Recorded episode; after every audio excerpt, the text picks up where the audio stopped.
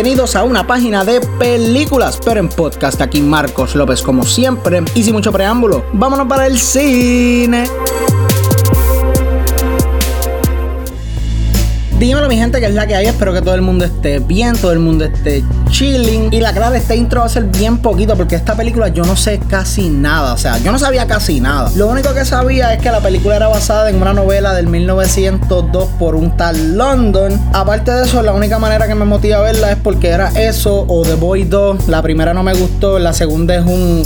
no me interesa verla, es un cash grab, aunque toda la película es cash grab, pero tú ustedes me entienden. Ah, y otra razón por la que me motiva a ver esto fue un meme que vi que era de que cuando a Han Solo se le van las drogas y se da cuenta que no estaba con un Wookiee en una nave espacial, estaba con un perro en una canoa. Lindo. Pero conociendo básicamente lo que yo sabía antes de ver la película, solo falta contestar una preguntita. The Call of the Wild, ¿vale la pena? Para los que no saben, The Call of the Wild es un filme de aventura dramático basado en la novela de Jack London, como les dije anteriormente, y este es dirigido por Chris Sanders y protagonizado por Harrison Ford, Omar Shai y Karen Gilman. La película narra la historia de Buck, un perro privilegiado quien es removido de todo lo que lo rodea y es puesto en un ambiente completamente hostil. Va de diferentes dueños en diferentes dueños y aprende que lo más importante de la vida es buscar el camino propio y que te lleve a donde te tenga que llevar.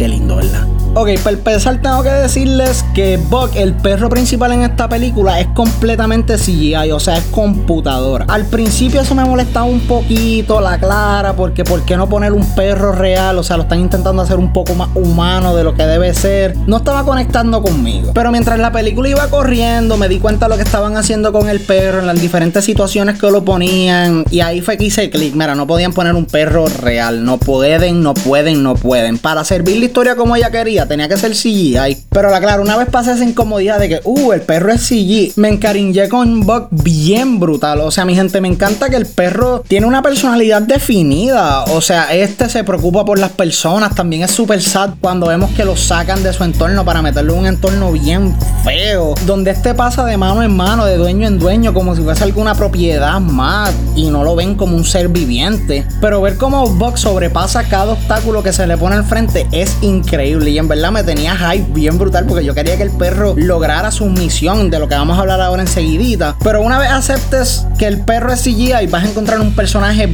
bien, bien cool y bien carismático en el centro del mismo. En cuanto de actuaciones, pienso que Harrison Ford hizo un muy, muy buen trabajo. Me encanta que este es un personaje torturado que después de ciertas situaciones personales termina en Alaska porque quiere alejarse de todo, quiere alejarse del mundo y quiere vivir el resto de su vida solo hasta que conoce a Buck porque estos tienen una relación bien sweet, bien chula. Me encanta que la química que estos tienen, Buck en muchas ocasiones. Él está bebiendo. Y viene lo que les digo, que actúa más como un humano, es que le quita la botella y la entierra. Y es como, mira, yo quiero beber, muchacho, déjame tranquilo y el pejo, pero sin duda alguna la parte que más me gustó en la película es cuando Buck llega a trabajar como un perro mensajero, o sea, arrastrando trineos para llevar mensajería. Los personajes que nos presentaron ahí eran bien cool, o sea, era una parejita, me encantó, eran bien dinámicos, bien agradables, trataban a Buck como alguien igual a ellos, les hablaban, me encanta que él les explicaba el plan en la pizarra. Mira, vamos a ir primero a esta estación, después a este pueblo, y su compañera en todo momento son perros, no se entienden, no te entienden, muchachos. Pero él no, no, estos perros son más inteligentes de lo que tú crees. Miren, en cuanto a negativos, tengo que decirles que la película introduce en un momento dado un villano que era completamente irrelevante, completamente innecesario. Y era una caricatura de un villano, porque este tenía el, el bigotito dando vueltas y parecía de estos villanos. Oh, voy a brillarme con todo el oro, ¿dónde está? O sea, eso era bien charro, bien innecesario. No cuadraba en la historia. ¿Qué pasó? También la historia toma un giro un poquito inesperado, pero a la misma vez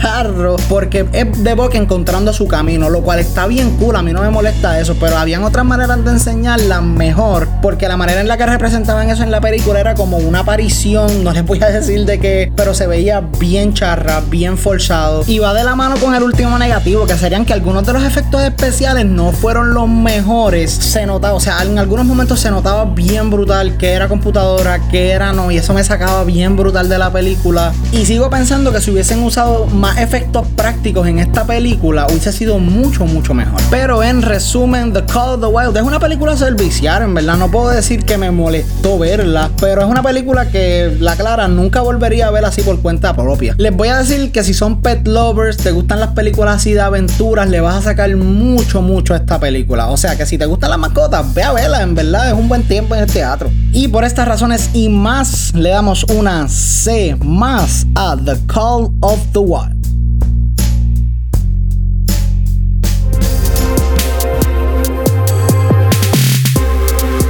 Eso ha sido todo por el programa de hoy. Espero que se lo hayan disfrutado. Gracias mil por el apoyo, mi gente. Como siempre, son los duros. Como siempre, si quieren contactarme, no duden en escribirme a mi email que es a una página de películas a gmail.com. Allí a la orden. Y si ganan en las redes sociales como P de Películas, que estamos en Facebook, MySpace, Instagram, Twitter. Si lo tienen, estamos ahí. Hasta la próxima.